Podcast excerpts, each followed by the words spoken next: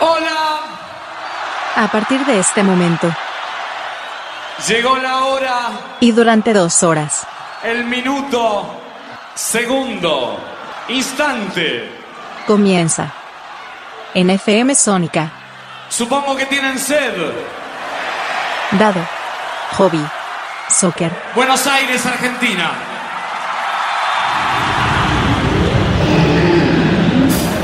Hola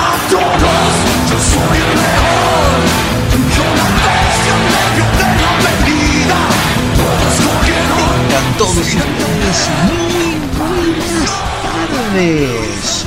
Nueva emisión de Hobby Soccer, empezando en, la emisión número 127 de este programa que bien llamar Hobby Soccer porque son las iniciales de mi nombre. Básicamente es un pensamiento bastante básico, no le di mucha, mucha imaginación, no es lo que tengo precisamente imaginación, eh, pero bueno, es lo que, lo que se dio. 1171631040 para que puedan enviar cualquier tipo de comentario, queja, reclamo, solicitud, este, pedir el CBU si quieren. Eh, es de Sónica, van a contestar, Sónica les va a contestar, pero Sónica está mi amigo Facundo que le mando un abrazo, que va a ser quien recibirá los mensajes y luego me los, eh, me los dará. Bueno, eh, ¿cómo les va? ¿Todo bien tanto tiempo que no, que no estoy al aire o al menos con programas nuevos? ¿no? Hoy para mí es 11 de diciembre. Algunas cosas pasaron desde la última emisión que fue en la semana de fines de noviembre.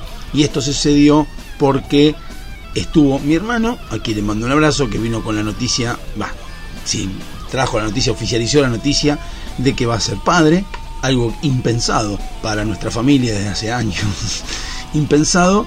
Eh, y también quería hablar de eso, de ese tipo de cosas que como yo les digo siempre, uno trata de plasmar o al menos hablar en el programa, pensar, yo lo que hago más que nada es como un brainstorming mío propio de las cosas que van pasando alrededor mío y de situaciones que se suceden eh, con los contactos que tengo, con planteos de otras personas, cosas que me ha dicho mi hermano, que desde afuera, una persona que vive afuera, ve al país, eh, cosas de mi hermano que uno a veces, yo por lo menos siento que las sé, o que todos la saben, lo que yo sé, y, a veces no sé si es subestimarme a mí mismo, una baja autoestima o lo que fuere, pero a veces considero que las cosas que yo sé, las otras personas también las saben. Entonces como que digo, no, no estoy resolviendo nada nuevo, pero me doy cuenta de que no, que realmente hay veces en las cuales uno, uno considera a otra persona con conocimientos o con experiencia como tiene uno, pues tiene la misma edad, ponele, pero te enterás, te das cuenta que no, que cosas que son básicas no te das cuenta o no se dan cuenta y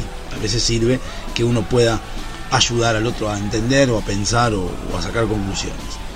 Así que bueno, repito, 11 7163 de 40, programa que sale los jueves de 17 a 19 por FM Sónica 105.9, casi 106 razones para escucharnos, como es eh, el eslogan de Sónica, que no muchas veces lo digo, y si no por LPD Online Radio, que es mi radio o nuestra radio con Gabriel y Alejandro, que hacemos la radio, eh, y hay, mucho, hay muchos programas ahí también, hay una programación más completa, hay de todo.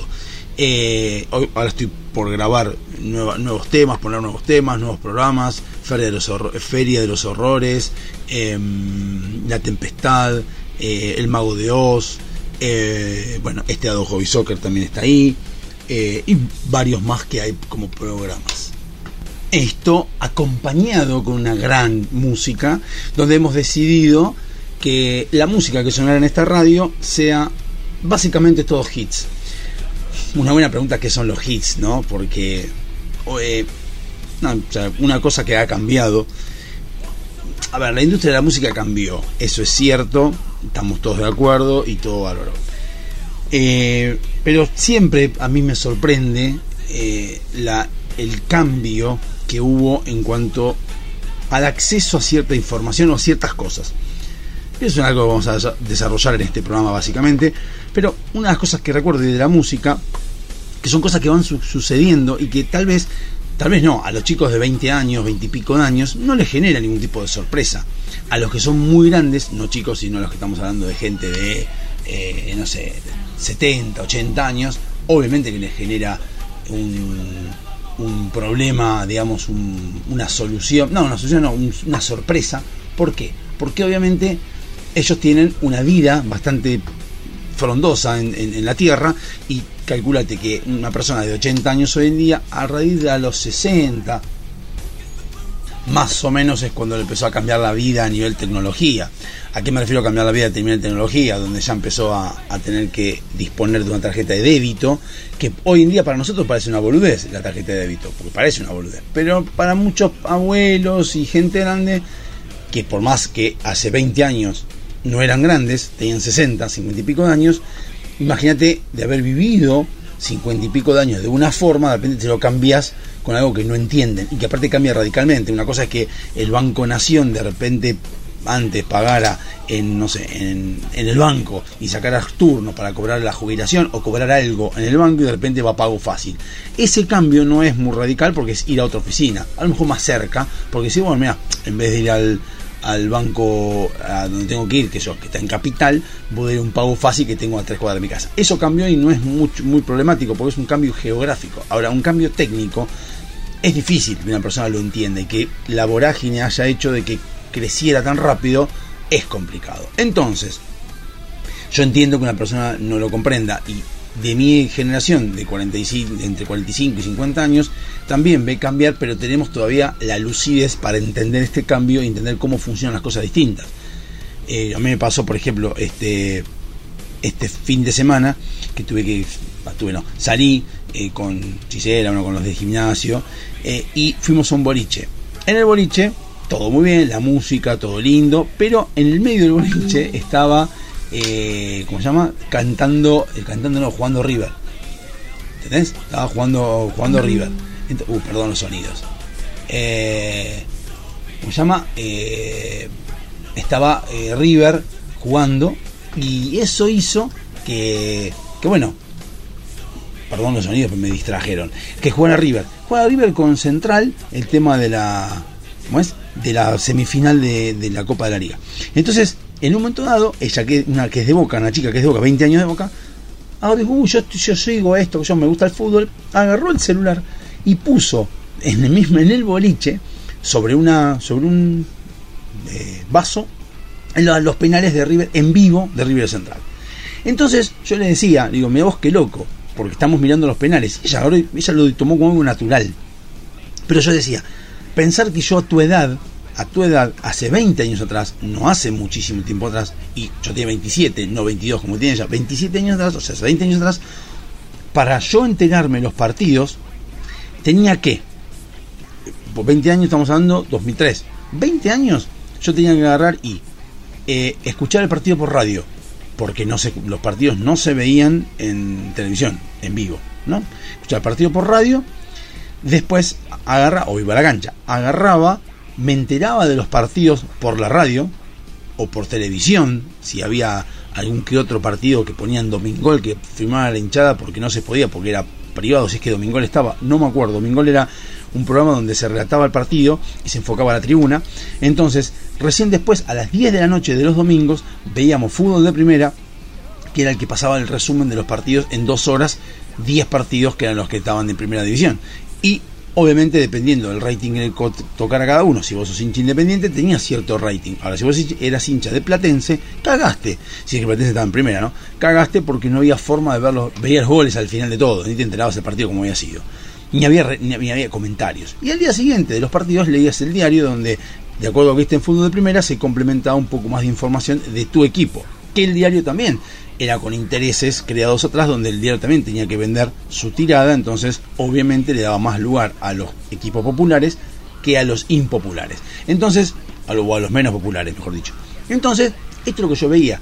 20 años después, 20 años después, estaba en un boliche a la noche viendo los penales de River, en este caso, pero no importa, en vivo, en un celular, en un dispositivo que en el 2003 existía, pero no servía para eso.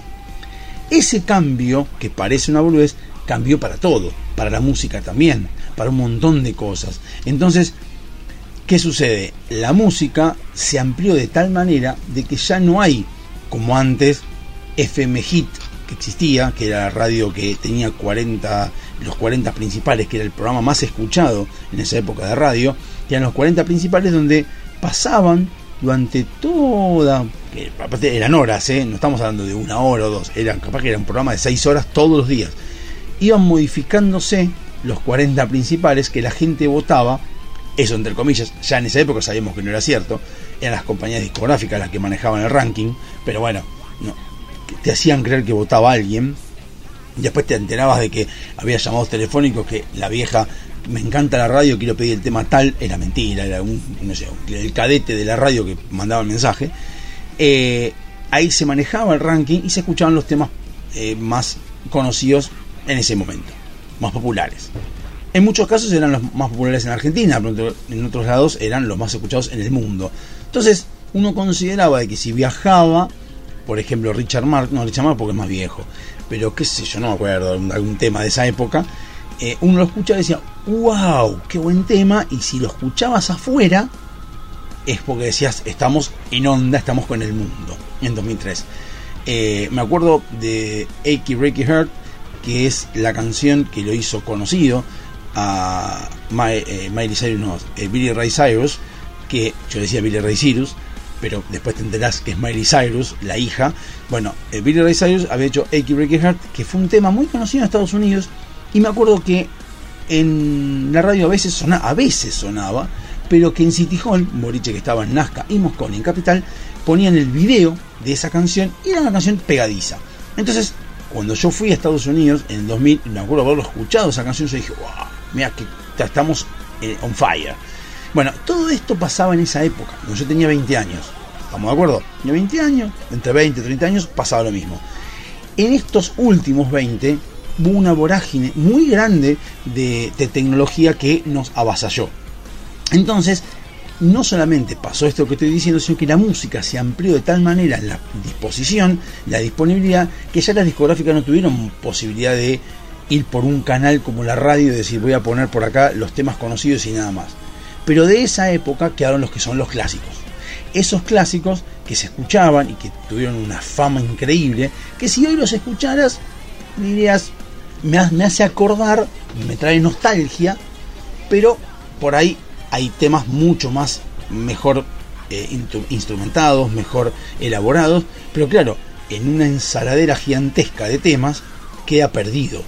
¿Cómo puede quedar la radio justamente? Antes tenías ciertas radios y tener una radio o llamar a la radio era como, wow, increíble. Hoy en día llamar a la radio es una boludez porque entre el WhatsApp, el Telegram, el llamado telefónico, ya no es más llamados. Antes llamar por teléfono a un, rock and pop era que te dio ocupado continuamente porque había dos o tres teléfonos y te dio ocupado continuamente hasta que alguien te atendía y el locutor, Pergolini en este caso que me gustaba a mí, te atendía y te llamaba y te contestaba. Hoy en día, con mandas un WhatsApp, un audio de WhatsApp y ya está la mierda, si lo quieren escuchar bien.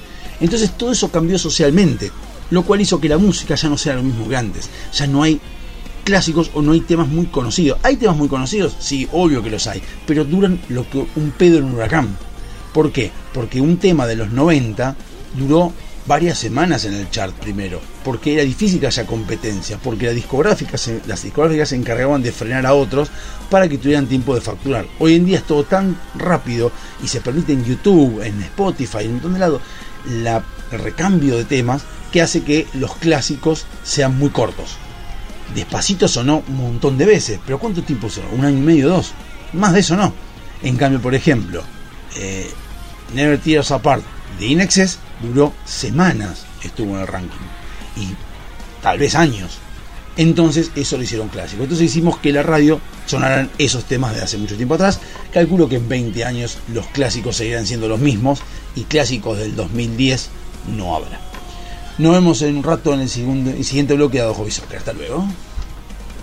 Do you have the time to listen to me whine about nothing and everything all at once?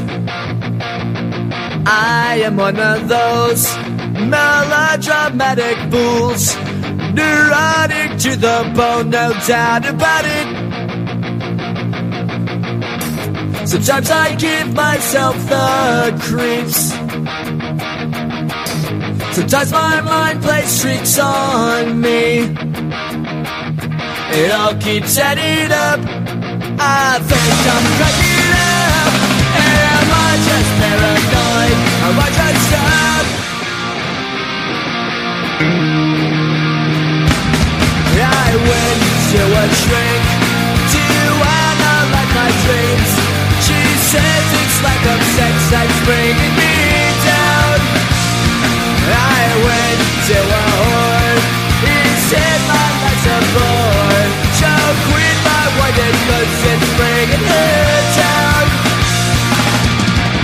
Sometimes I give myself the creeps. Sometimes my mind plays tricks on me. It all keeps adding up. I think I'm cracking up. Am I just paranoid?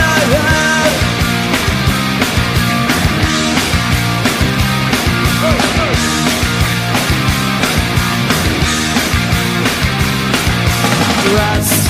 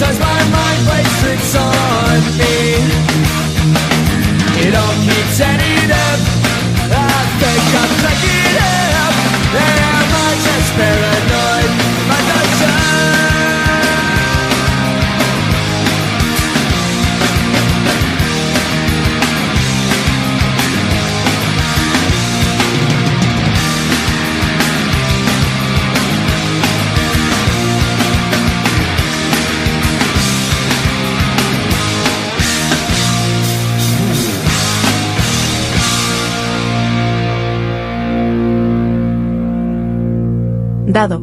Hobby. Soccer. Versión. FM Sónica.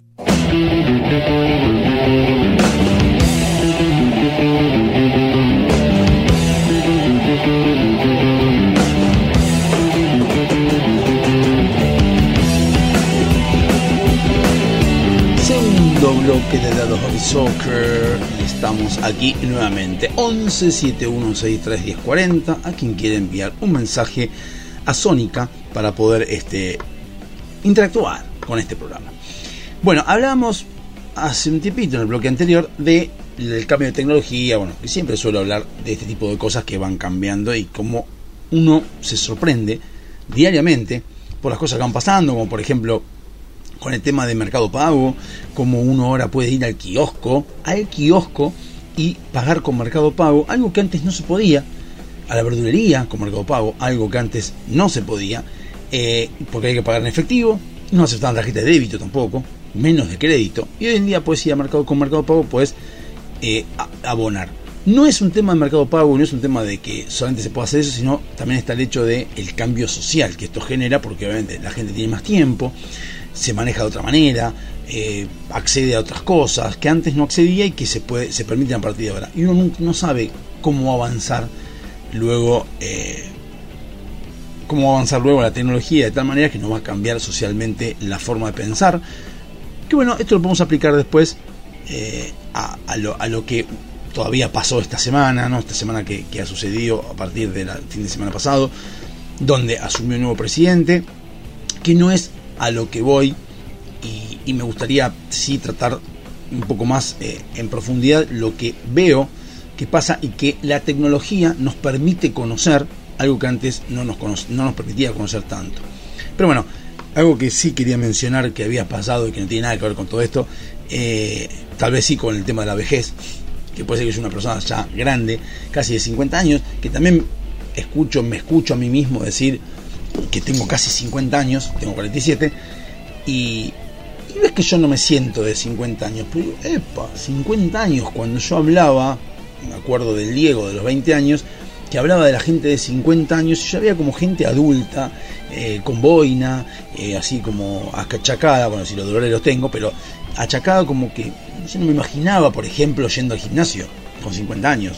Y por cómo viene la mano, salvo que tengo un problema físico, toco madera para que no sucede, voy a seguir yendo al gimnasio, estoy yendo ahora, algo que no fui de chico y ya es como que lo veía como que no era posible, ahora termino siendo Megatron, porque ha cambiado la forma. Argentina es un país bastante fit, digamos que le ha dado mucha bola a los gimnasios, si uno se pone a mirar, está Open Sport, está FanFit, está Megatron, eh, los, los clubes este, como que se fusionaron con Megatron, Independiente hace poco incorporó a Sport Club a lo que es arriba en la sede de Avellaneda, y esto va a hacer que obviamente se vaya propagando por todos los independientes que hay de sucursales en el país.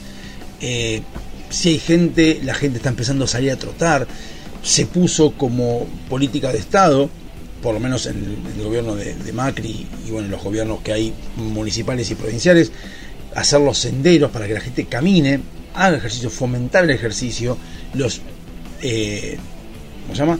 Los aparatos, no sé, no son aparatos, o sí, los aparatos de ejercicio que hay en, las plazas, plazas que son, eh, hay agua, hay, hay cosas que, que fomentan el ejercicio, lo cual está muy bien y está muy bueno y se aplaude eh, los cambios. Y también se aplaude que la gente, por lo menos en, el lugar donde estoy yo, no sé, no voy a decir esto generalizar, que es algo que aprendí de mi hermano también, ahora les digo que eh, en lo que es la zona de mi barrio no lo rompen, no lo maltratan, lo usan bastante y, y está bastante cuidado. Yo soy de 3 de febrero y la verdad que lo usan bastante bien y en el capital no se ve que estén rotos.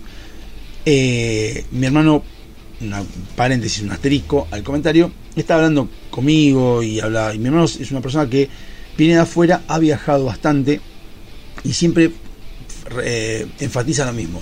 No hables de que los argentinos son así o que en la Argentina es así porque vos te pasó o porque vos ves que sucede. Ve como una experiencia personal tuya, pero no todo Argentina es así, no todos los argentinos son así. Entonces eso sí hay que plasmarlo. Y me acuerdo de una discusión que sucedió en un momento de... Estábamos almorzando y mi viejo, con 80 años, dice, eh, cuando fui a Estados Unidos, en Estados Unidos el café americano es una cagada, dijo mi viejo. Lo tiró como una máxima. Mi hermano que tiene una cafetería en México se ríe y dice, no, el café que vos tomaste en, en- en Estados Unidos cagada. No, no, no. Mi viejo dice, no, no, no. En todas las oficinas que fui, que fui muchas más que vos, el café es una cagada. Mi hermano se ríe y dice, no entendés, tenés que aprender a que vos decides que tu experiencia en en esas empresas, el café que vos tomabas ahí y que ellos llamaban americano, es una cagada. Ahora, el café americano tiene un contexto, tiene una forma de ser, donde lo buscamos, el Google nos permitió acceder a ver cómo funciona y cómo es, cómo se prepara, decía 120 mililitros de agua, 60 mililitros de café, es el café americano. Tenía un formato y se llamaba así. Entonces yo pensaba, y en ese momento que veo la discusión entre una persona de 44 años y una persona de 80 años, yo decía, a ver, pensemos lo siguiente. La persona de 80 años, obviamente, en su experiencia, como no tenía acceso a un montón de información de cómo se hacía el café americano, cuando fue a Estados Unidos en reiteradas oportunidades a distintas empresas, le dijeron, ese es el café americano. Así se hace, en una máquina. Entonces él, sorprendido, porque tomaba café americano, decía, dedujo que ese café que tomaba era en general el café americano en Estados Unidos. ¿Pero por qué? Porque es imposible que haya recorrido todo Estados Unidos, empresa por empresa, para decir todos los cafés son así, que es la única forma fehaciente de saber cómo son los cafés americanos de las empresas. Ir a todas las empresas, cosa que no puedes hacerlo. Entonces, ¿qué pasa? En esa época, mi, mi viejo tiene seteada la mente donde con un par de informaciones tipo encuesta puede generalizar Estados Unidos. Mi hermano no es tan así porque es otra generación donde Internet le permitió acceder a cómo se hace el café americano. O sea, mi viejo rechazaba la explicación de cómo se hace el americano y se basaba en su propia experiencia por las empresas que fue. Pero no iba para el lado de averiguar bien cómo se hace. Entonces, listo, se hace de esta manera el café americano. Entonces, de esa manera puedes comparar y decir, bueno, el café que yo tomé en las empresas, nada que ver con cómo es el café americano. Motivo por el cual podés decir, los cafés de esa empresa son una cagada comparado con el americano. Bien, entonces, y mi hermano enfatizó, y tampoco el café que yo haga, si yo lo hago con 120 mililitros de agua y 60 mililitros de café, es el café americano perfecto que hay que hacerlo. Punto. No existe otro que sea mejor o peor que el mío, salvo el calidad de café. ¿Por qué? Porque eso es, lo que se entiende por café americano. Lo que vos tomaste puede ser parecido o no. Y después con el tiempo te vas dando cuenta que, por ejemplo, el café que tengo yo acá en la empresa también es de máquina y no es café expreso.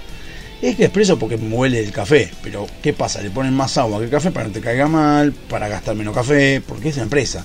Entonces yo le digo a mi viejo, tal vez fuiste a las empresas y tienen un café que le llamaban americano, que era el más parecido al americano, pero ¿por qué? Te daban ese porque la idea que la empresa también quería no gastar mucho café. ¿Entendés? Entonces es otro contexto. Y eso es lo que permitió que cambie un poco la, la forma de pensar. Entonces, esas cosas que mi hermano marcaba son las que uno las piensa y dice, tiene razón. Uno no tiene que decir esto es así, o en México es así, o en Argentina es así, sino en la, según mi experiencia, en el lugar donde yo estuve y mi experiencia personal es así. Y no entender tanto, no, no, no generalizar tanto. Pero a lo que me refería con el tema de la vejez que, que yo venía, que eso sí, por lo menos no cambió y no sé, a todos nos pasa lo mismo. Eh, yo lo que hice fue dejar mi casa para que mi hermano, su mujer, mi sobrino y, mi sobrino en gestación y la suegra de él vivieran, que es al lado de la casa de mis viejos, y yo agarré una varijita y me fui a la casa de mis viejos a dormir los días que ellos estuvieran, que fue un mes y medio. Eh, esto modificó notablemente mi metabolismo, no sé si se entiende, donde se fue atrasando un montón de cosas, donde hubo otro tipo de hambres. ¿Por qué? Porque no estabas en, mi lugar. Yo me acuerdo, cuando yo tenía 20 años, que escuchaba a los de 50, que decía, no, yo, no, yo quiero ir a mi casa, al baño de mi casa, yo quiero estar en mi casa y no, no estar mucho tiempo afuera, porque a mí me modifica. Y me di cuenta que es cierto. Y eso no cambió a nivel humano. No cambió. Estamos todos igual a nivel humano, o al menos veo que a todos nos pasa lo mismo. Si sea me decía lo mismo, yo no soportaría moverme este, del lugar.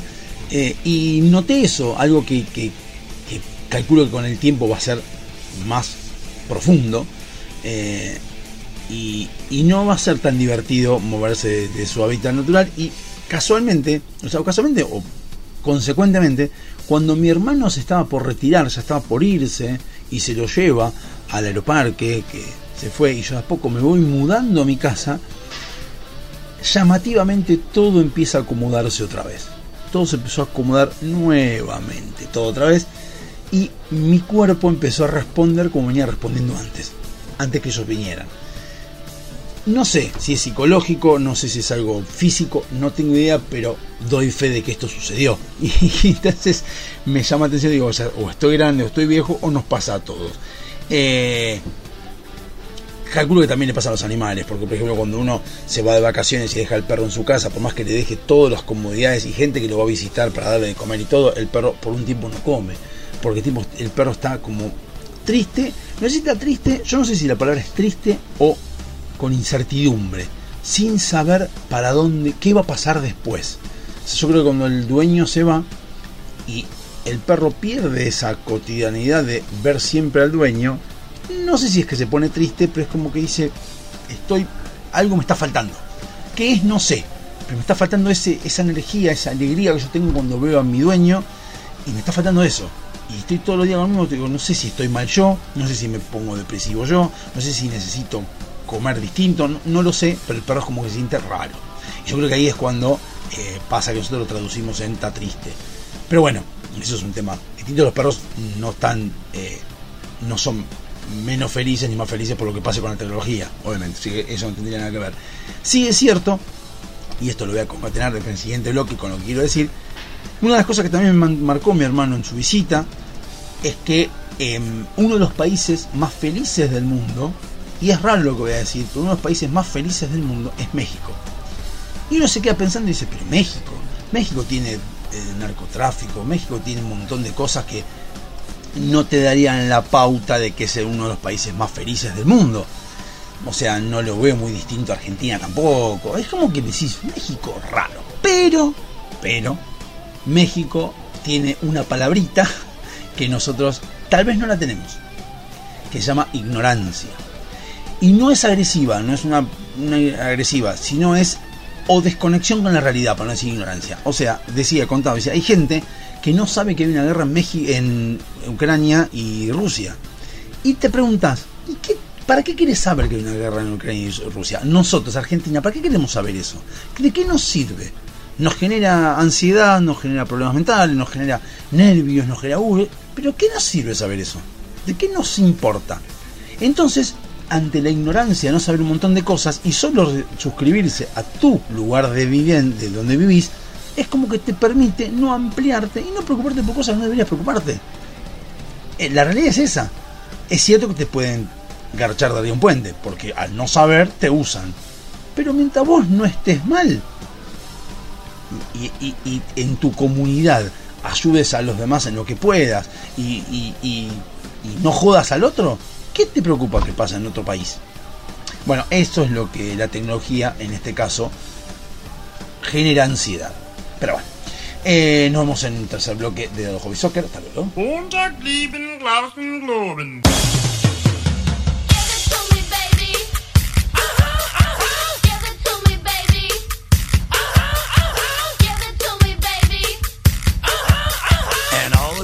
Say I'm pretty fly for a white guy.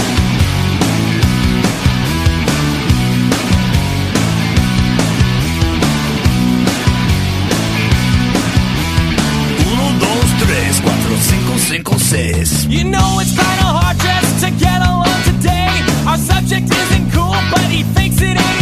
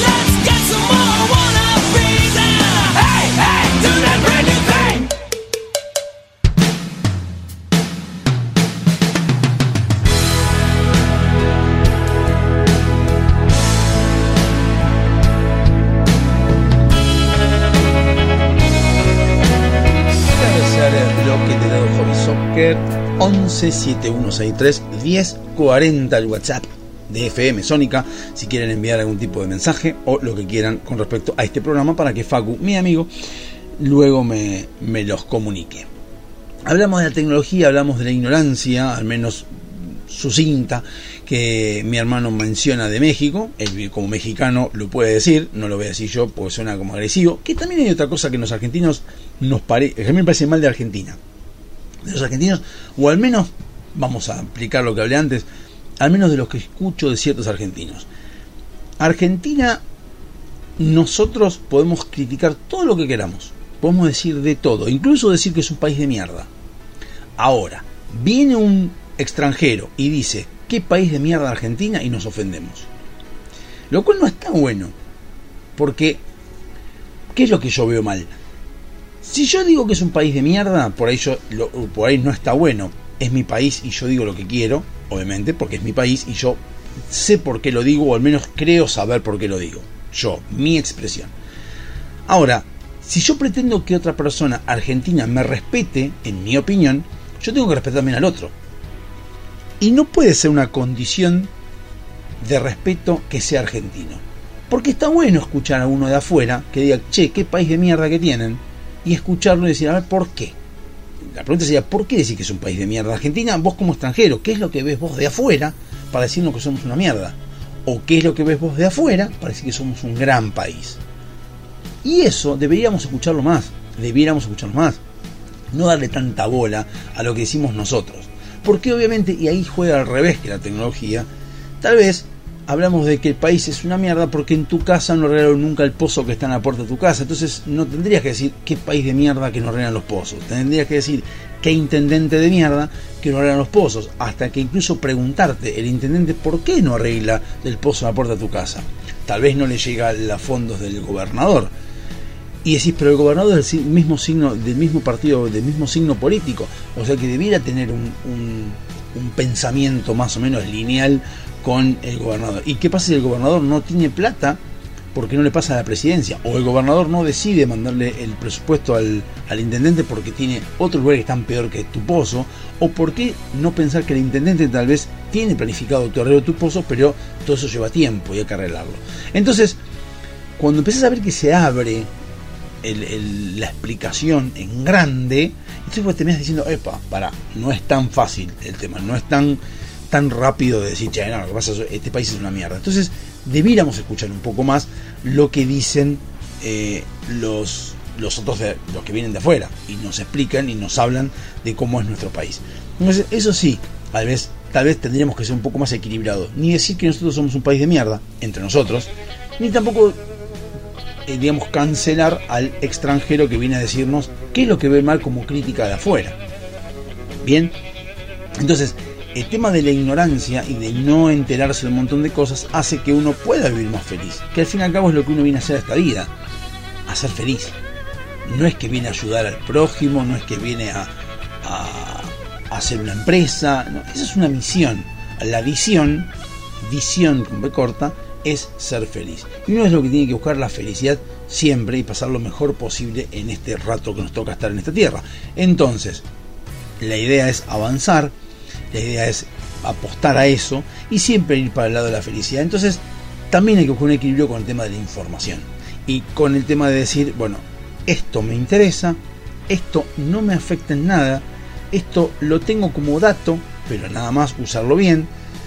Porque yo escucho a gente, por ejemplo, hay memes, la otra vez, eh, y hablaba a Feynman y ponían un, un meme que era, un, meme, un comentario era, Milei abrazando al presidente de Ucrania y decía, acá estaría bueno preguntarle a la gente, al extranjero, de los dos, cuál piensan que tiene el mayor nivel de inflación, si el que tiene la guerra con Rusia o el argentino. Y si van a sorprender sabiendo que es argentino. Ok, perfecto, pero a ver, eso lo único que nos permite es compararnos con otro país que está con, con otro tema, con un tema de guerra, y no eh, radicalizar o al menos no apuntar al problema real que tenemos nosotros del cual, por el cual tenemos inflación. Porque estamos como comparando con un país en guerra, que es otra sociedad, es otra forma de pensar, es todo muy distinto. Que es lo que nos permite también la tecnología, internet y todo, entender que hay otras sociedades que no piensan igual que nosotros, que no son igual que nosotros, que no tienen las mismas costumbres que nosotros, lo cual ah, impide que nosotros estemos comparándonos o al menos tratando de imitar a esas sociedades. Nosotros no podemos compararnos o querer replicar la sociedad japonesa en Argentina por el simple hecho de que nosotros somos latinos. Los latinos tenemos por X motivo, por la influencia de los inmigrantes, por el, clima, por los recursos naturales, por la, digamos, por la, eh, digamos, la extensión del país, por un montón de cosas, por la cantidad de población, somos distintos. O sea, Japón es una isla con gente que tiene, eh, que, nace ahí, son más que nosotros, si yo no me equivoco. O sea, vos mira esta, eh, esto que lo podés buscar y analizar gracias a la tecnología, gracias a Google.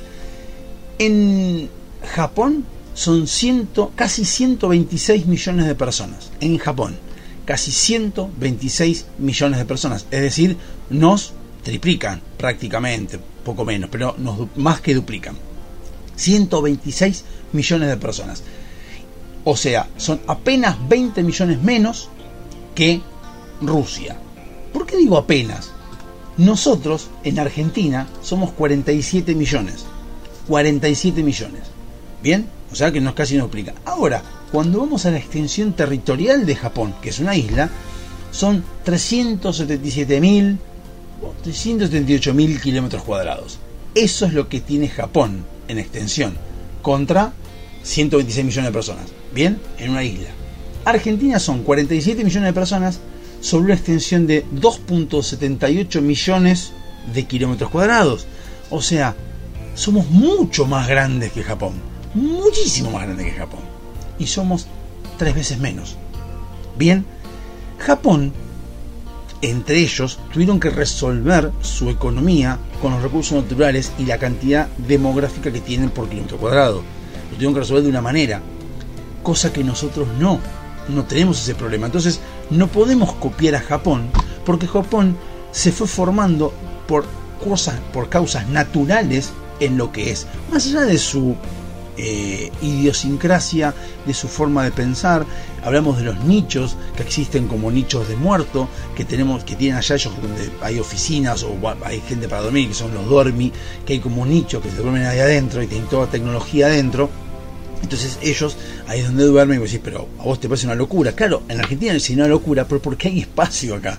¿Para qué queremos hacer eso? Nosotros acá tenemos un montón de espacio. Entonces vos no podés compararte con Japón, donde Japón llegó a lo que llegó porque lo obligaron las, causas naturales a llegar a hacer eso. ¿Son potencia? Sí, son potencia. ¿Por qué? Porque si dijeron, bueno, tenemos una isla, tenemos el mar alrededor, lo cual nosotros vamos a dedicarnos a comer la comida que nos da el mar. 126 millones de personas basándose en lo que es el pescado, en un montón de cosas más, y en base a eso tuvieron que cambiar su filosofía y entender de que son tienen escasez con respecto a nosotros, no escasez a nivel Japón, sino a nivel de nosotros. Entonces dije, bueno, la alimentación nuestra tiene que ser de una forma, nuestra forma de vivir tiene que ser distinta porque tenemos que entender que en un, reducido espacio somos muchas personas, entonces tenemos que pensar de una manera mucho más tranquila, pensar eh, de no llevarnos a, a, a balanzarnos demasiado, o no ser eh, rápido, no, eh, histéricos. Tienen otra filosofía, pero porque lo llevó la naturaleza. Nosotros, en semejante país, estamos todos amontonados en Capital y Gran Buenos Aires, la mitad del país prácticamente está en ese lugar y el resto del país está vacío. Eso hace que Argentina se maneje de otra forma. Naturalmente Argentina tenga espacio, un argentino, que es lo que básicamente dice mi hermano, dice, si vos vivís en Buenos Aires y lo ves desde arriba Argentina, decís, pará, están todos acá metidos, vos estás quejando por este espacio que vos estás ahí, todo amontonado. Salí de ahí y andate a otra provincia, si está vacío. En Japón es más o menos lo mismo porque son, piensan todos más o menos igual, o al menos tienen la, la estructura más o menos homogénea porque son un lugar más reducido, más gente. Pero vos tenés un país bastante más grande que Japón y tenés tres veces menos que gente. Entonces tenés manera de moverte. Y eso es lo que hay que pensar. Entonces, muchos argentinos que están en Capital y en Buenos Aires se quieren compartir con Japón y decir, mira, japoneses, mira lo que los japoneses, que ojalá lleguemos a ser como Japón alguna vez. Nunca vamos a ser como Japón porque no necesitamos ser como Japón. ¿Nos gusta esa parte? Sí, nos encanta. Nos encantaría tener esa forma de limpiar, esa forma de ser re- respetuosos, gente que avanza, todo lo que quiera nos encantaría. Pero al pedo, porque podemos ser un país muchísimo mejor que Japón, porque tenemos muchísimas más cosas que Japón. Los japoneses, si vinieran acá, no actuarían igual que en Japón. seguramente no. Vendrían con su, con su eh, filosofía, acá intentarían aplicarla, pero verían de que no tienen el problema que tienen allá. Al ver que tienen montañas, que tienen este mar, que tienen río, que tienen eh, que para cultura, sí, para cultivar, que tienen minerales, que tienen un montón de cosas que en Japón tal vez no tienen en abundancia como nosotros, dice, bueno, se van a empezar a adecuar y a moldar a cómo es los recursos naturales argentinos. Entonces, eso es lo que tenemos que entender, que nosotros tenemos que hacer un país con idiosincrasia argentina y que la forma en que nos manejamos hoy en día es porque estamos copiándonos de los tanos, que no es que los tanos nos influenciaron a nosotros, no es que el tano dice, "Oh, el, su- el sur de Italia se maneja de otra manera porque el sur de Italia vinieron acá. No, no, es porque los italianos que vinieron acá venían de una guerra, ok, en el sur de Italia son de una forma y trataron de exacerbar su forma de pensar acá en Argentina y se encontraron con un país próspero, con un país vacío, totalmente gigantescamente lleno de recursos naturales, de poder aprovechar. Entonces los, los tanos que venían de, tanos españoles que venían de Europa en una guerra donde se racionalizaba la, car- la comida, donde estaban en guerra constantemente, en violencia constantemente, vinieron a un país pacífico. Y dijeron, che, loco, acá tiene una, una manzana y nace. Listo. Entonces, ¿qué hicieron? Se am- amoldaron lo que era, a la abundancia. Y Argentina, desde esa época hasta hoy, sigue sin crecer. Y no hablo a nivel económico, hablo a nivel demográfico. No crece. Somos muy pocos nosotros. Somos muy pocos.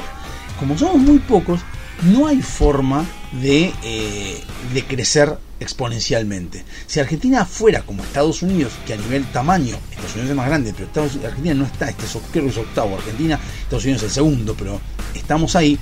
Si Argentina se poblara de un montón de gente, obviamente seríamos un país mucho más potente a nivel económico. Pero nosotros manejamos más en lo poco, poquito que somos con lo que nosotros somos. Entonces, Argentina debiera tener su idiosincrasia, debería tener su perfil, su idiosincrasia justamente, y decir, bueno, para, queremos un país que sea próspero, queremos que venga gente, queremos que se llene, queremos que las provincias crezcan, sean pobladas, sean con eh, estructura, que sean como puede ser Estados Unidos. Hablo- Comparo Estados Unidos no con la gente, sino con el lugar, con el tamaño, los kilómetros cuadrados que tiene, y empezar a llevar provincias, La Pampa, eh, explotar La Pampa, explotar Mendoza, explotar a todas, y que se llene de gente y que comercialicen con el mundo, porque si todas las provincias crecen y se ponen en una posición importante, este país estalla como se, se, dice habitualmente. Nos vemos en el siguiente bloque. Hasta luego.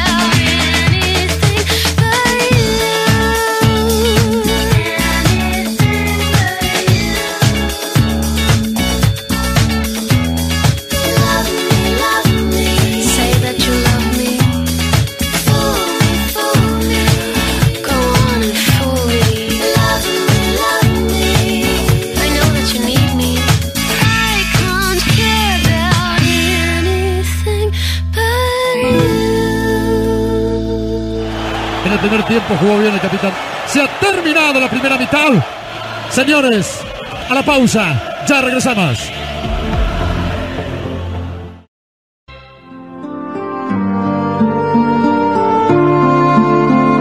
Mientras tanto, aquí, en la gran ciudad, una nueva hora comienza.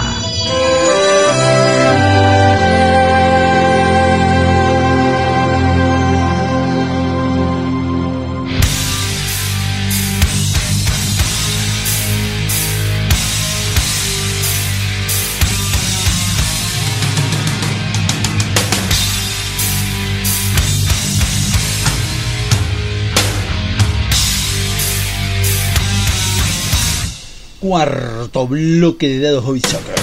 11 7163 1040. El, eh, la línea de comunicación con. línea de comunicación, viejas épocas. Con este programa por a través de FM Sónica 105.9 que mi amigo Facundo puede atender y luego eh, trasladar. Me quedé pensando que en el momento que ya dije el nombre de la radio, me vino un eruto. La verdad, me vino un eruto. Lo que hice simplemente fue frenarlo, largar el aire y luego volver a grabar. Y ustedes ni se dieron cuenta. Y eso es loco también, porque eso modifica mucho la, la forma de comunicarse. Eh, hoy en día también con el WhatsApp uno manda un audio, lo puede frenar, puede ir al baño, lo que quiera. Dice, por ejemplo, uno empieza a grabar, pone pausa, voy al baño, porque no quiero grabar del baño, ponele, pongo pausa, termino de hacer todo, vuelvo a poner play y sigo grabando y el audio que recibe la otra persona ni se dio cuenta de que hubo una diferencia de tal vez 10-15 minutos entre medio de la primera frase y la segunda frase. Eso también cambia mucho socialmente, porque hay muchas cosas que hay que tener en cuenta, hay que tener cuidado hoy en día, hay que ver de dónde viene la información, quién es el que la, la emana, cómo se emana esa información, qué es lo que se dice, qué intereses hay creados atrás. Hoy, por ejemplo, que a esto quería llegar, eh, em- nos encontramos con que el presidente es Milei. Y muchos hablan de Milei como el presidente electo, hablan también de Parravicini, que a mí hay cosas que me sorprenden de Parravicini con respecto a Milei. Y esto lo voy a, lo voy a hablar en un rato. Eh, pero fuera de eso, quiero continuar.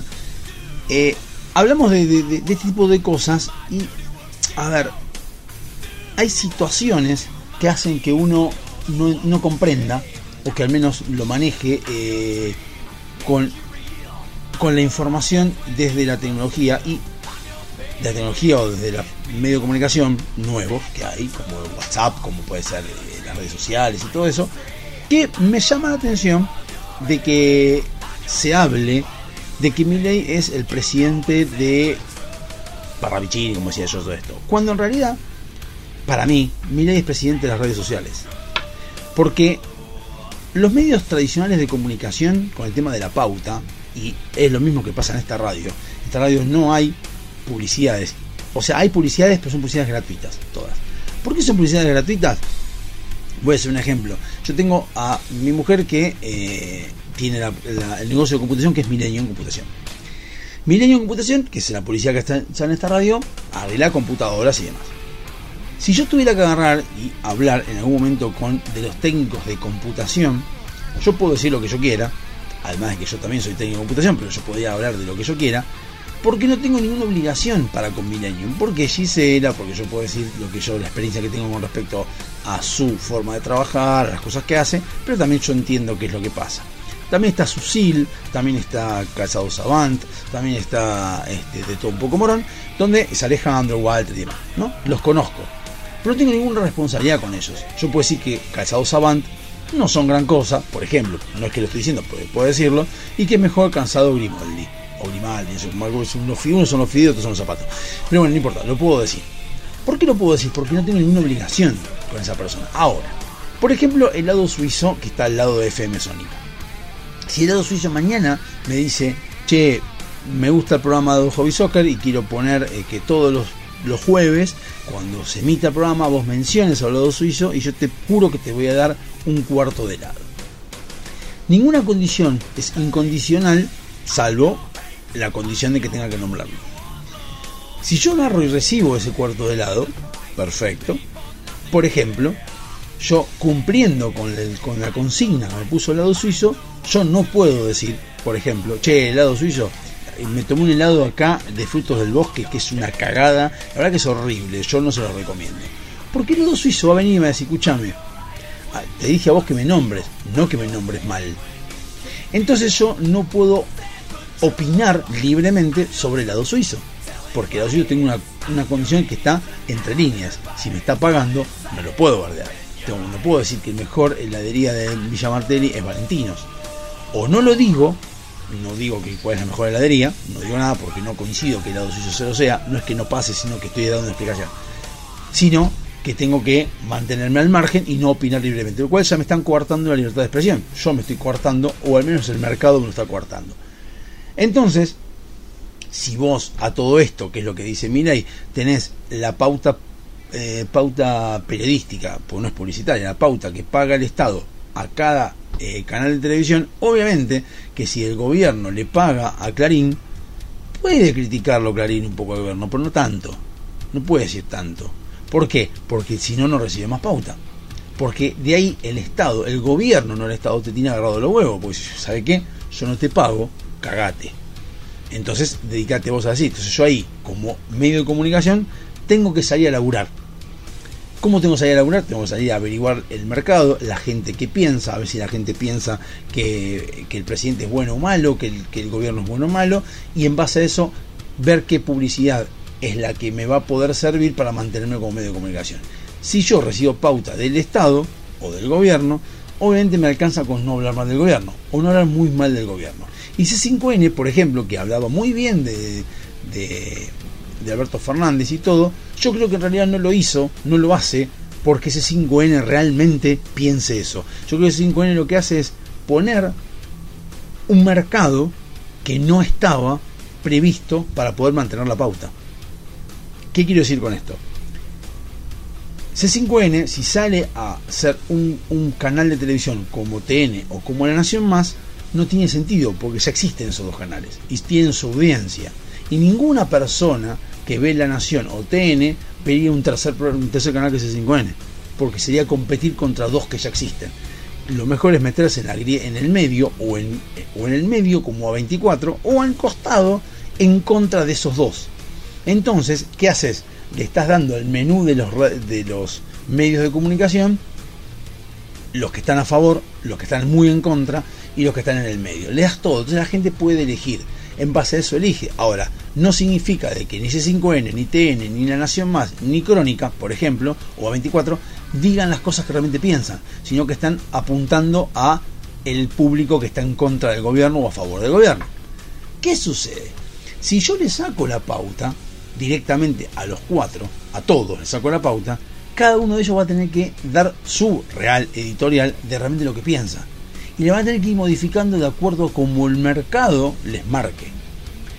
Si hay mucha gente que está en contra del gobierno y C5N está en contra del gobierno, obviamente C5N va a subir su rating. A haber un montón de gente que va a querer ver, che, cómo critican al gobierno.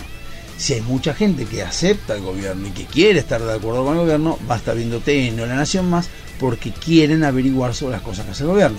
Es lo que pasa con las redes sociales.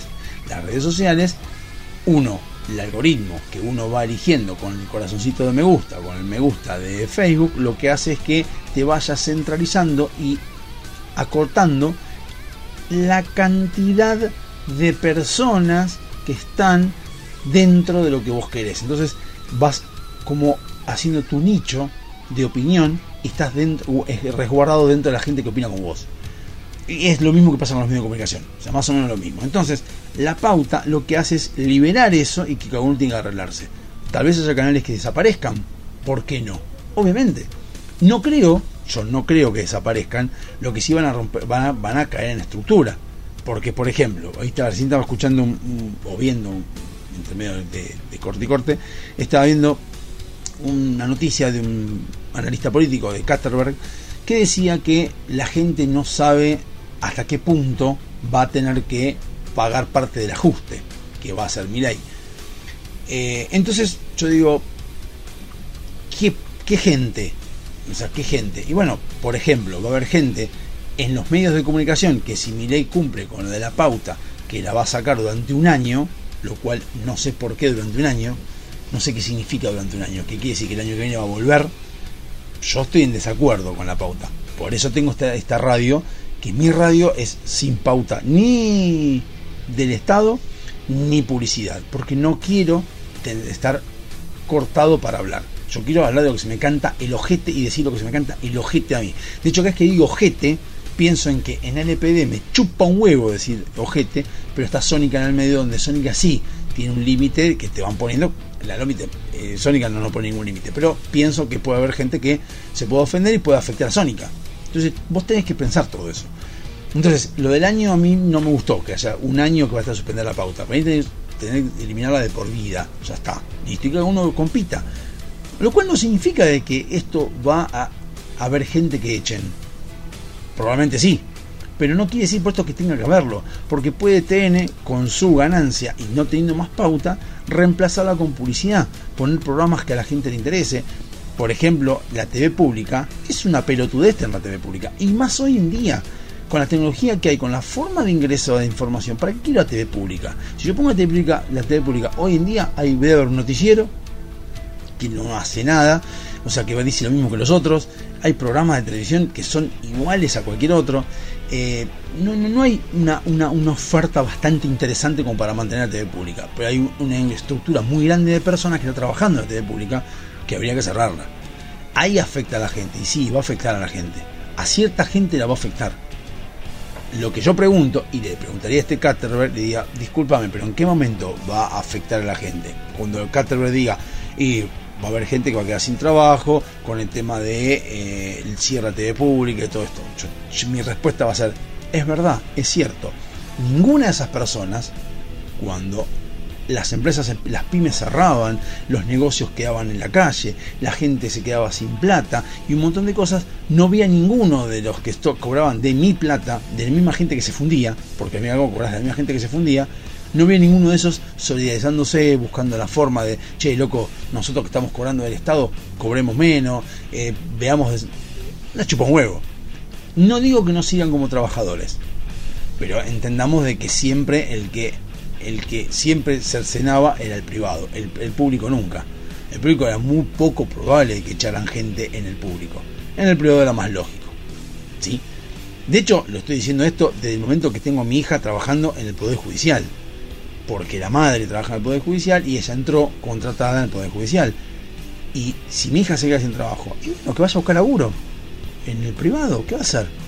No, no, no, no, no me afecta, no me molesta, la, la bancaré hasta con mi trabajo en el privado, la bancaré hasta que ella consiga laburo.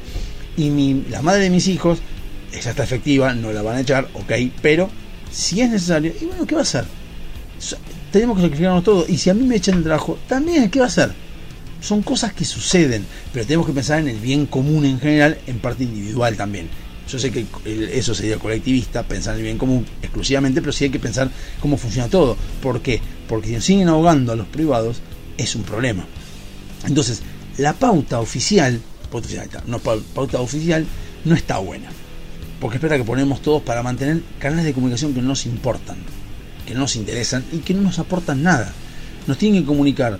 eh, yo lo que haría es, no sé, de alguna forma no tendría un diario, tendría un comunicación, un comunicado de prensa, como tiene mi ley que puso, que vi que no funciona más ahora, por lo menos está, está en TikTok, y listo, y que hay periodismo que levante de ahí las noticias que levantar del Estado.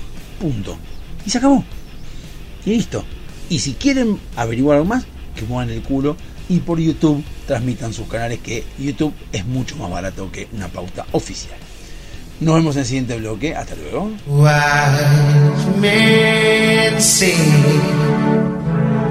Only fools rushing,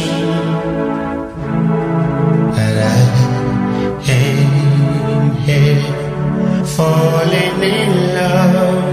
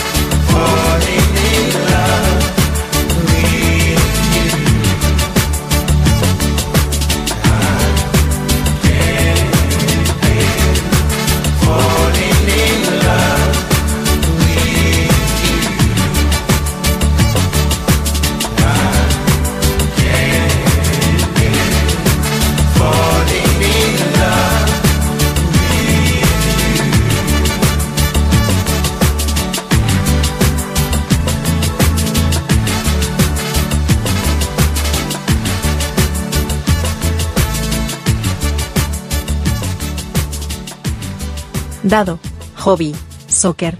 Versión FM Sónica.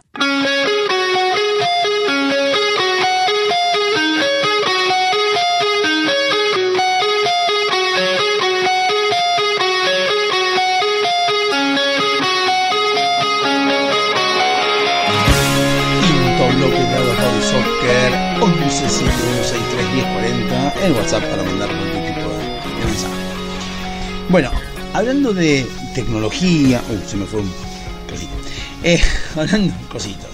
Hablando de tecnología, hablando de comunicaciones y demás, una de las cosas que, por el cual yo digo, insisto, con que Milei es el presidente de las redes sociales, no es básicamente solo porque los jóvenes votaron, porque los jóvenes y que las redes sociales y que los memes, no, no es nada más que por eso, aunque sí la explicación que yo creo que hay por el cual Milei es presidente, eh, tiene que ver con todo esto. Pero no es esa el enfoque que yo le quiero dar, sino el, el tema de eh, el acceso a la información. Yo creo que hace 20 años cambió la forma o cambió el periodismo. Periodismo, vamos a definirlo como es, según la RAE, a quien voy a decir una cosa, eh, mucha gente, entre ellos está Pablo Molinari, no le da pelota a la RAE, que dice no le damos bola a la RAE. Me parece que una estupidez decirle no le doy bola a la RAE, porque la RAE básicamente es la Real Academia Española, que es la que regula, digamos, el idioma español. Si realmente no queremos darle bola a la RAE, digamos que es la que va a definir las definiciones básicamente de las palabras que utilizamos, porque nosotros consideramos de que no estamos de acuerdo con la RAE o no estamos de acuerdo con ciertas definiciones o actitudes de la RAE, bueno, hagamos la RAA, Real Academia Argentina, y a la mierda. Y nosotros en base a eso hacemos nuestra eh, entidad que se va a encargar de regular nuestro vocabulario, donde esté la palabra boludo, pelotudo, eh, la concha de la lora, y todas esos- esas, no, estas cosas que decimos nosotros, modismos argentinos, y tengamos un lugar que regule el idioma justamente para que no haya estúpidos que hablen con la E, salvo que la sociedad lo acepte, obviamente. Si vos pones, debiera ser, por ejemplo, una consulta popular donde queremos tener una, una academia de letras argentino, ¿sí o no? Sí, queremos. Bueno, perfecto. ¿Quién la va, quién va a elegir? ¿Quién, ¿De dónde va, va a regir? Bueno, la gente va a votar eh, a quien, a la entidad que lo va a manejar. Listo, joya es una, una entidad nuestra que puede ser, no sé, no me importa, no, ocurre cómo. Pero bueno, que nosotros seamos lo que nos manejamos y la vamos alimentando como por ejemplo Wikipedia. Entonces si, por ejemplo, hay modificaciones que se hacen, eh, no sé, hablar con la E, bueno, se hace una consulta, ya sea por medio del correo argentino, de internet, lo que fuere, que hoy se puede utilizar, donde cada una de las personas voten y digan, che, sí, la verdad que queremos hablar con la E. Listo, joya, si la mayoría quiere que sí, listo, se vota con la E. Los que no queremos, nos chupa huevo. Pero entonces, busquemos la forma de hacerlo nosotros. Ahora, si por ahora nos manejamos con que la RAE es la que marca el idioma, no tenemos por qué discutir a la RAE. ¿Estamos de acuerdo? Así que la RAE es la que nosotros tenemos, adoptamos como que la que va a regir nuestro idioma. Porque no queremos hacer una nuestra, porque no nos sirve, porque no nos sale plata, lo que sea, por lo que fuere, la vamos a nosotros, listo, joya. Entonces la RAE es, la RAE dice que el periodismo es la actividad profesional que consiste en la obtención, tratamiento, interpretación y difusión de informaciones a través de cualquier medio escrito, oral, visual o gráfico. Esa es la definición que da la RAE de periodismo. Bien, el periodismo, los primeros registros que hay del periodismo, más o menos de como lo conocemos, eh, fue en, dice, la primera impresión de gacetas de información fue de Mercurius Galovelsius, o algo así, en Alemania en 1596, escrita en latín y relataba ampliamente los últimos días del Imperio Romano. Eso es los primeros registros que hay del periodismo. Perfecto, bueno, entonces pensémoslo en lo que es la definición y lo que es de Merc- Mercurius. ¿Qué hacía Mercurius? Ingresaba y de acuerdo a la información que él tenía de los últimos días del Imperio Romano, escribía las primeras gacetas donde decía, oye, mira, esto es lo último que se sabe, esto es lo que fue pasando en Roma, y ahí tenemos el, peri- el- el periodismo, los primeros inicios, o al menos escritos del periodismo, del periodismo. Hay otra versión que también se puede tomar como periodismo, que creo que justamente en el Imperio Romano era, eh, en paredes del pueblo escribían las noticias del pueblo. Entonces ponían, por ejemplo, eh, tal persona, no sé si tan, puntual, pero qué sé yo, el, emperador dijo que esta ciudad tiene que regirse por, no sé, la, eh, agricultura de tal cosa. Bueno, listo. Y es, es información. O sea, básicamente el periodismo es, justamente como decía, la obtención de la información y la difusión del mismo. Desde 1596 hasta mi forma de ver 2000, año 2000, estamos hablando de casi 500 años, o al menos casi 400 años, eh, yo creo que el periodismo se fue mutando y fue llegando, pero siempre se manejó de la misma forma. ¿Cómo se manejó de la misma forma? Se manejó que es la actividad profesional, o sea, paga, que consiste en la obtención, tratamiento, interpretación y difusión de informaciones a través de cualquier medio escrito, oral, visual o gráfico. O sea, hasta el año 2000 el periodismo era así. Hoy en día, yo creo que gracias a la tecnología, reitero por enésima vez, ya no es lo mismo. ¿Y cómo es que lo grafico yo?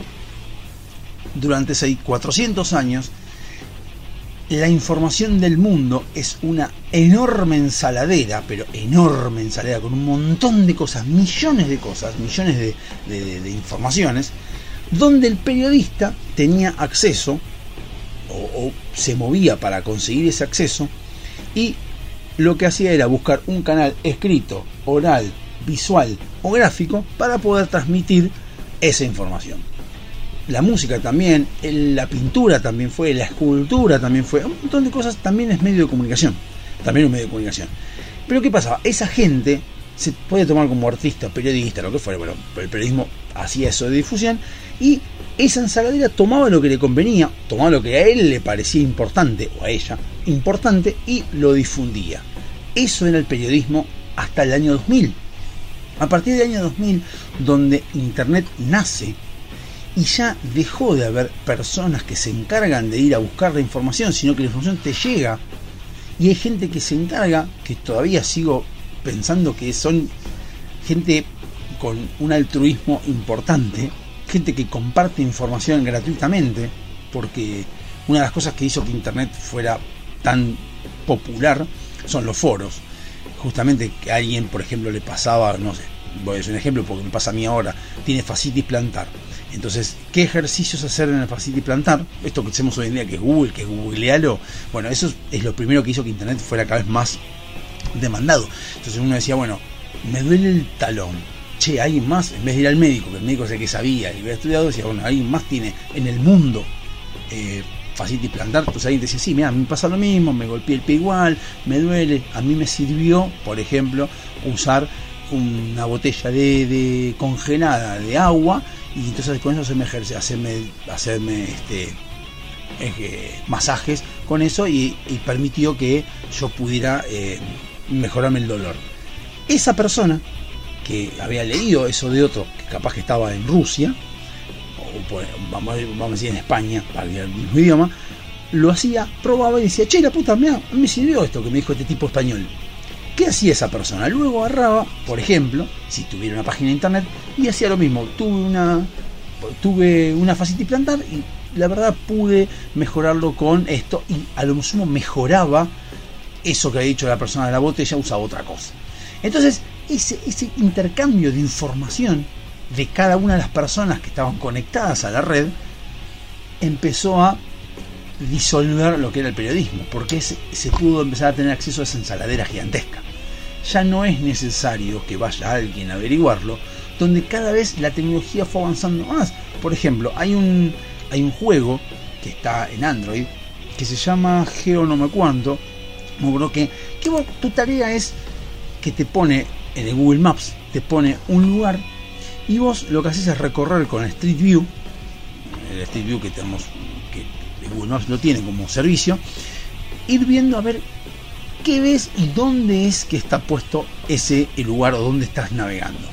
El tema es el siguiente, está muy bueno porque uno dice, oh, qué bueno, mira, aprendo de esto, aprendo de otro, pero también hay otra cosa. Vos agarras y estás recorriendo, viajando digitalmente, porque no estás hablando con gente, pero sí estás viendo cómo es ese país, cómo es ese lugar. Entonces yo, por ejemplo, unas cosas que me sorprendió, en un momento me pasa en Alemania, voy a Alemania, a ese lugar que era Berlín, y camino por Berlín, navego por Berlín y veo que no es que hay eh, no sé, escrituras en las paredes, que no es tan como uno se lo imagina. Por ahí uno se imagina Alemania limpio, una cosa hermosa, y vos ves que hay un montón de cosas que no. ¿Y qué sucede? Por ejemplo, también, hablando de México, mi hermano vive en el Cuyo, el Cuyo, bueno, el Cuyo, el Cuyo. Está en el Golfo de México. Cuando mi hermano se muda ahí, y yo quería ver cómo era el Cuyo, para ver si alguna vez voy, ver cómo era el Cuyo, digo, a ver, me pongo en el Street View y veo cómo es el Cuyo y cómo es el pueblo, y veo que hay gente que camina, perritos, y, y entendés y te posicionás mentalmente, le pones imagen a lo que vos te imaginás como es el Cuyo, que él te puede contar todo lo que quiera, pero vos no tenés una imagen. Al tener la imagen y al mismo tiempo la experiencia que la persona te cuenta, de esa forma tenés, te puedes armar más o menos como es el Cuyo sin haber ido nunca en la vida. Bien, entonces, todo esto, todo esto que yo hablo del periodismo y todo lo demás, hace que Milei gane la presidencia, pero no porque básicamente la gente en las redes sociales lo apoye y demás, sino porque la gente empezó a entender, muchos, sobre todo los jóvenes, a manejarse una plataforma muy grande de información donde dice, para, para, para, para. Esto que me dicen acá, que es el populismo o es el socialismo o es el comunismo que me inventa cosas, que me está mintiendo en la cara, yo ya no es algo que tengo que esforzarme mucho para desmentirlo o para saber si es verdad o no. Basta con abrir una pestaña de Chrome. Basta con estar sentado en el baño para poder darme cuenta que lo que me está diciendo es mentira. No solo eso, sino que además tengo redes sociales como por ejemplo TikTok, que yo creo que al populismo lo cagó la pandemia, donde mucha gente tuvo tiempo de ocio, donde se sentó con redes sociales que tenés al tipo que te hace la tarta de puerros más grande del mundo y al mismo tiempo tenés a otro que juega con el perrito y te lo filma, como también tenés pequeños fragmentos de noticias o de cosas que pasan en partes del mundo y vas entendiendo de que te están boludeando. Por eso es que si bien mi ley dice yo no vengo a guiar corderos, vengo a despertar leones, yo diría, sí, mi ley, fuiste vos, pero también fue mucho internet el que fue a despertar leones. Porque empezó a hacerle entender a la gente que sí, loco, estamos en un quilombo, podemos estar mejor, tenemos un gran país, tenemos un país muy nutrido, tenemos pensar de otra manera, tenemos países que tienen mucho menos cosas que nosotros y están mejor que nosotros. Vamos, estamos entendiendo de que eh, eh, Rothbard, eh, con, eh, con Rothbard, Milton Friedman y todos, quiénes son, porque Milei los pone y vos agarrás y, y pones en Google y te hacen un resumen de, de Milton Friedman y qué es lo que dijo y qué es lo que plantea. Y podemos agarrar ahora con ChatGPT, agarrar un- la constitución argentina, ponerla en PDF y ChatGPT se encarga de hacer un resumen y de contestarte preguntas. Entonces es como que el, los chicos tienen más información y no es Milei el que les dio la información. Por eso que yo insisto con que no sé si realmente van a poder voltearlo a mi ley. Pero no por mi ley, sino porque la gente está entendiendo cómo es. Entiende cómo funciona el mundo, entiende cómo funciona el hijo de puta que te quiere usar, entiende cómo funciona el tipo que te quiere manipular y entiende cómo no son las cosas. Yo creo que hay mucha gente que dice eh, que hay otros que no entienden que va a haber un ajuste y que todos vamos a pagar el ajuste y lo vamos a pagar como fue siempre, pero yo no sé, lo que no sé es qué es lo que piensa la mayoría con respecto al ajuste. Si realmente piensa con nos va a cagar de vuelta o es lo que hay que hacer para poder salir de este quilombo. Vamos a verlo. Nos vemos en un rato, en el, próximo, en el último bloque. Hasta luego.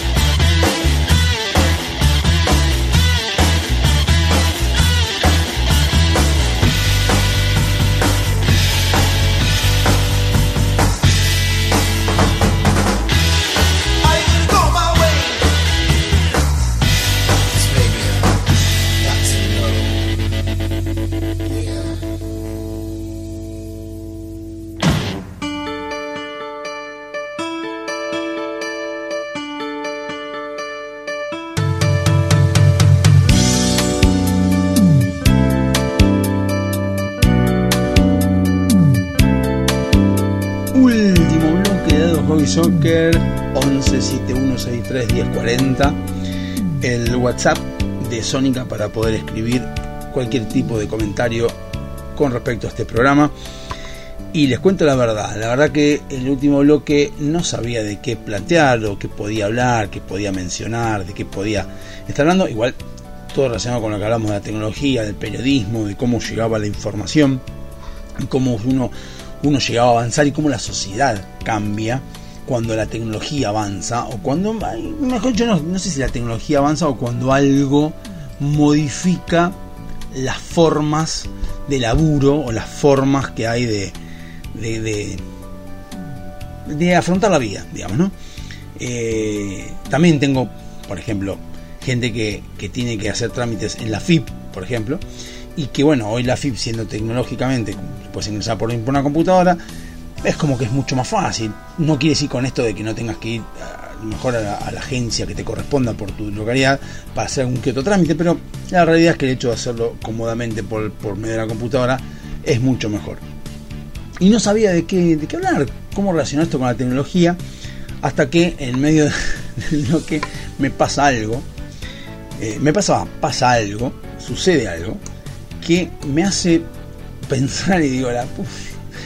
O sea, este programa empezó hablando de la tecnología, cómo fue cambiando el modo de vida de la gente, cómo, cómo fue, digamos, llevando a que las cosas cambien, eh, pasando por el periodismo y cómo el periodismo hoy en día eh, se informa de otra manera, cómo la gente hoy en día somos todos periodistas, porque todos tenemos acceso a esa ensaladera de información que la manejamos de una manera como mejor nos convenga y vemos la información que nos conviene. No se puede meter, por ejemplo, en la derecha diario si es de derecha y en la izquierda del destape si es de izquierda. Uno va encontrando su nicho de, de comunicación donde ya no hay dos o tres diarios que nos manejaban antes, o dos o tres canales de televisión, o dos o tres eh, radios que había, sino que ahora es mucho más amplio y uno puede encontrar lo que más le compete o lo que más coincide con su pensamiento. Eso en cuanto a tecnología. Y también decía que que bueno que está, cómo, cómo avanzó un montón de cosas, cómo, cómo la sociedad fue cambiando. Pero también hay cosas que uno se llama la atención, le llama la atención, ¿no? Porque, como dije, en 20 años creció muchísimo. Tal vez hay generación de que tiene 80 años, 70, 80 años, que es muy difícil que, que alguien de mi edad, por ejemplo, se vaya hacia, eh, no sé, los años 20 y consiga un megáfono o eso que es el, de la manijita que sonaba el disco de vinilo. Es raro que se vaya a eso porque ya no existen, porque ya no hay, porque son muy de colección, son muy caros y son cosas de hace por lo menos casi 100 años. 1920, 1930, dice yo. Pero ¿qué pasa? La tecnología avanzó tan rápido en los últimos 20 años que hay cosas que suceden que a mí, que me considero una persona todavía en edad joven de vivir, eh, tan solo una persona de 20 años, que en este caso es mi hija, haga cosas, o compre, o consiga cosas, o se consiga unas cosas que decís, para, para, para, para. Pero a tu edad yo quería que esto desaparezca, desapareció hace tan solo 20 años, y hoy lo estás comprando como una cosa de colección, como si yo considera ese megáfono, gramófono eh, que tenía mi viejo para escuchar vinilo. ¿Qué pasa en el, en el corte de este último bloque? Me manda un mensaje el hombre de seguridad, Rogelio, que también le mando un abrazo. Rogelio de seguridad y me dice, Diego, te llegó un, un paquete por Mercado Libre. Primer detalle, paquete, paquete por Mercado Libre. O sea, lo quiere decir que alguien digitalmente, pudo haber sido yo, compró en una plataforma Mercado Libre con tarjeta de crédito algo y llegó a mi empresa, que es donde yo suelo comprar así. Porque yo dije que bueno, voy avanzando y se van cayendo cosas analógicas y son todas digitales, entonces me es todo mucho más fácil. De hecho, justamente ayer, en el día de ayer, tirado en la cama con mi hijo, compramos un par de zapatillas que hoy, mañana están llegando. Eh, y lo compramos por- con la tarjeta, con la plataforma, o sea, rápidamente. Cuando en mi época había que ir hasta el local, esperar que abriera. Un domingo, obviamente, no iba a estar abierto a las 10 de la noche, o a las 12 lo compramos. A las 12 de la noche iba a comprar la zapatilla. Está bien, está el hecho de no, probar, no poder probársela, pero si se la prueba y no le van, la puedes devolver gratuitamente y no pasa nada. Pero a las 12 de la noche comprando la zapatilla, algo que es mucho más cómodo que antes, que había que esperar hasta el lunes, por ahí el negocio te abría en un horario que vos estabas trabajando y no podías ir. Entonces, toda una dificultad que se generaba para ir hasta el negocio. Hoy en día lo hicimos por, digitalmente por la computadora. Perfecto. Entonces, todo esto mismo pasó, llego y cuando bajo veo que es una cajita muy chiquita con algo adentro que se movía y sí, hacía ruido. Entonces, digo, ¿qué carajo? Yo compré algo, no me acordaba que había comprado, que también esa es otra, porque cuando yo compro, como yo compro muchas cosas también para la empresa, eh, por Mercado Libre se llegan muchas otras cosas que sean varias y no sé qué, es cada cosa, pero espero el mail que me llegue diciendo recibiste tal cosa, lo recibió Rogelio y de esta manera, bueno. Entonces yo digo, qué loco, qué bárbaro eso, ¿eh? Eh, porque te dice hoy en día también. Yo siempre pienso en eso, digo, en una época vos no sabés quién lo había recibido, había veces que vos podías mandabas algo por correo, no por internet, obviamente, pero llamabas por teléfono, te mandaba y tenía que estar la persona, como lo de Telecentro, que te venían a instalar internet, esto estamos hablando hace pocos años, pero venía Telecentro y tenías que estar eh, puesto ahí durante 10 horas hasta que llegara Telecentro y ahora te llaman por teléfono, bueno. Entonces me pasa que bajo a Mercado Libre, abro la cajita y cuando abro la cajita adentro, a ver si hay, si alguno nostálgico puede escuchar estos ruidos, a ver. Abro acá, hago así y lo saco. ¿Qué es lo que acabo de comprar? ¿Qué es lo que acaba de llegarme? Que no lo compré yo. Ahí cierro. Un rollo de fotos. El viejo rollo de fotos que va en la cámara analógica que saca las fotos, un rollo de 36 que compró mi hija porque tiene una cámara de rollo que ella quiere usar porque se siente vintage sacando fotos con esta mierda. Mierda, le digo, porque cuando yo fui a Bariloche, que tenía menos edad que ella, tenía 18, pero no importa, la misma edad, detestaba el hecho de sacar fotos. No había otra forma, pero sacabas la foto y tenías que, me acuerdo que fuimos en septiembre a Bariloche y si bien uno se acuerda ahora con nostalgia, placentera nostalgia, Pero en esa época pasaba lo siguiente, íbamos a Bariloche, llevábamos las fotos a revelar en septiembre octubre, voy a esperar a cobrar, ponele. En octubre, las fotos, como estábamos todos pidiendo fotos, nos las daban en noviembre o en octubre, en 15 días se tardaba, te daban las fotos, ahí veías cómo habían salido y te daban los negativos que son justamente los que sacó la foto. Esos negativos se pasaban en el colegio a todos nosotros y cada uno decía yo quiero una copia de esta, yo quiero una copia de la otra y ponías en ese negativo que veías la foto decías quiero copia de esta, quiero copia de otra y vos luego ibas, juntabas la plata, ibas otra vez al reloj de fotos, le llevabas el negativo y decías mira quiero copia de estas y te hacían la copia para entregar a quien sea.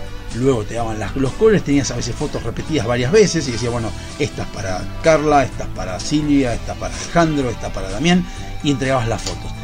Esa mierda que hoy con nostalgia lo vemos diciendo, uy, qué bueno, te acordás de aquella época, cómo charlábamos. Sí, muy bueno todo, pero en ese momento, hay que reconocer, en el momento era una mierda, porque tenías que estar perdiendo un tiempo importante, decías, la concha, no, tengo que ir hasta la Era una paja hacer todo eso. Cuando nacen las cámaras digitales, todos queríamos una cámara digital. Deseábamos fervientemente una cámara digital porque no queríamos hacer esta mierda de llevar a revelar. El tiempo fue avanzando, los celulares empezaron a tener cada vez mejores cámaras, sale iPhone con unas cámaras impresionantes y buenísimo. Entonces, en mi generación, la que tiene hoy 47 años como yo, dice, la puta, por lo único que cambiaría mi celular, por ejemplo, para tener una, una, unas cámaras, una mejor, una mejor cámara, y no tener la necesidad de estar revelando una foto como antes y poder ver sacar las fotos y el Google Fotos nos encanta porque el Google Fotos te las levanta a internet te las, te las resguarda en, en- en la nube digamos no solo eso sino que ahora Google Fotos te permite la forma de que vos identifiques por cara y los, da- rasgos biométricos y digas bueno este es mi papá este es mi mamá este es mi hermano y los pueda y los agrupes en personas y te detecte a la persona y cuando vos quieras buscar esa foto, donde vos digas quiero buscar la foto donde estaba eh, Diego en Bariloche, te busque a Diego en Bariloche porque busca todos los datos que tiene en Google Fotos y te las da. Es fantástico, es hermoso y ojalá mejore me- más todavía. Y al mismo tiempo tenés la posibilidad de, no hablamos de inteligencia artificial, que puedes generar fotos, ¿no? Ahora gratuitamente, pero todo eso que las fotos hoy en día funcionan, es cierto, por otro lado está la desventaja de que hoy las fotos es como que no son muy vistas, o sea, algunas fotos, porque uno tiene capaz que tiene 1500 fotos y ves 100 nada más, las otras están ahí porque sacaste 17.000 fotos, uno, hoy en día uno, muy poco probable que alguien saque una foto de un grupo de personas y sacas una foto y nada más, sacas dos o tres por si alguna sale mal, eso quedó en la en la vieja usanza. Que la realidad es que si vos sacás una foto igual que antes, porque antes uno sacaba una foto y vos decías, bueno, quédense todos quietos, va, ¿eh? Y sacás la foto, todos están quietos en ese momento, no hay drama. Entonces ahora puedes hacer lo mismo, pones el celular así adelante y decís, a ver, va a salir la foto, quédense quietos, sacás está, ¿para qué sacas 17? Por las dudas que alguien haya salido con los ojos cerrados, que alguien haya salido con los ojos rojos, lo que sea. Aunque se puede evitar todo eso, pero no importa. Vos igual lo pones porque obviamente te da la posibilidad de sacar varias fotos y las puedes tener. Pero nadie se encarga después de borrar esas. De las cinco fotos que sacaste, sacar las cuatro que están, repetidas o salieron mal y voy a elegir la mejor. Nadie lo hace, guarda las cinco. Entonces, encontrarse que una chica de 21 años compre esto porque se siente, no porque le gusta, porque se siente vintage. Yo dije, bueno, yo digo, en serio, es lo que yo pedí durante años, que esto no existiera más. Porque esto es una mierda. Y mucho más caro ahora, porque obviamente a nivel de demanda y oferta, viendo tanta cámara de fotos, esto va, uh, se falló. Esto pasó a ser algo viejo que ya no sirve. Entonces, uno dice, qué loco como uno quiere, como el ser humano quiere volver a otra etapa donde esto era una mierda. O esto era lo que había. Y punto, no había otra cosa. Eh, lo mismo pasa con los vinilos. Los vinilos era algo que había y que estaba grabado directamente de los canales de grabación, como los Beatles y demás, que grababan de esa forma. Hoy en día se graban en forma digital y por un simple tema de moda se graban en un vinilo, eso mismo digital en el vinilo. Entonces, lo mismo que escucharías en un CD, lo escuchas en el vinilo, pero queda mucho más vintage, como se dice ahora, o mucho más este, de época escucharlo en el vinilo. Eh, pero nada más, el, sonido sigue siendo el mismo, no es lo mismo que el sonido cuando se grababa directamente de los canales de grabación en el vinilo, y ya no existen esos vinilos porque nadie graba como se grababa antes. Pero a mí me llama la atención que mi hija haya pedido por Mercado Libre esto, y que vaya a usar la, la cámara de fotos tal vez del bisabuelo por un tema de nostalgia, por un tema de que se recuerda a su bisabuelo, no lo sé, pero por un tema de que se siente contenta porque llegó un rollo de fotos, aunque después tenga que pagar fortuna en las cámaras, en, la- en las fotos, fotos que hoy en día se pueden imprimir en papel fotográfico y salen exactamente igual que antes y las cámaras de fotos son mejores pero ella quiere con esto sacar y se siente vintage sacando esto. Entonces ahí es cuando la tecnología decís, a veces se fue muy al carajo y hay cosas que le parecen que están buenas, pero son realmente cosas que mi generación pedía que desaparecieran. Pero bueno, son cosas que pasan hoy en día y tal vez la moda es justamente manejarse como antes. Bueno, me pasó esto con la tecnología y bueno, no, to- no todo parece ser un avance, aunque yo soy una persona que adora la tecnología y voy a buscar siempre que todo mejore y que sea lo más cómodo y rápido para nosotros los seres humanos. Con esto terminamos a esta última, a esta emisión de Hobby Soccer. Nos vemos el jueves que viene. Sean libres, busquen la libertad y busquemos que esto salgamos de una vez por todas del pozo en el que estamos. Nos vemos.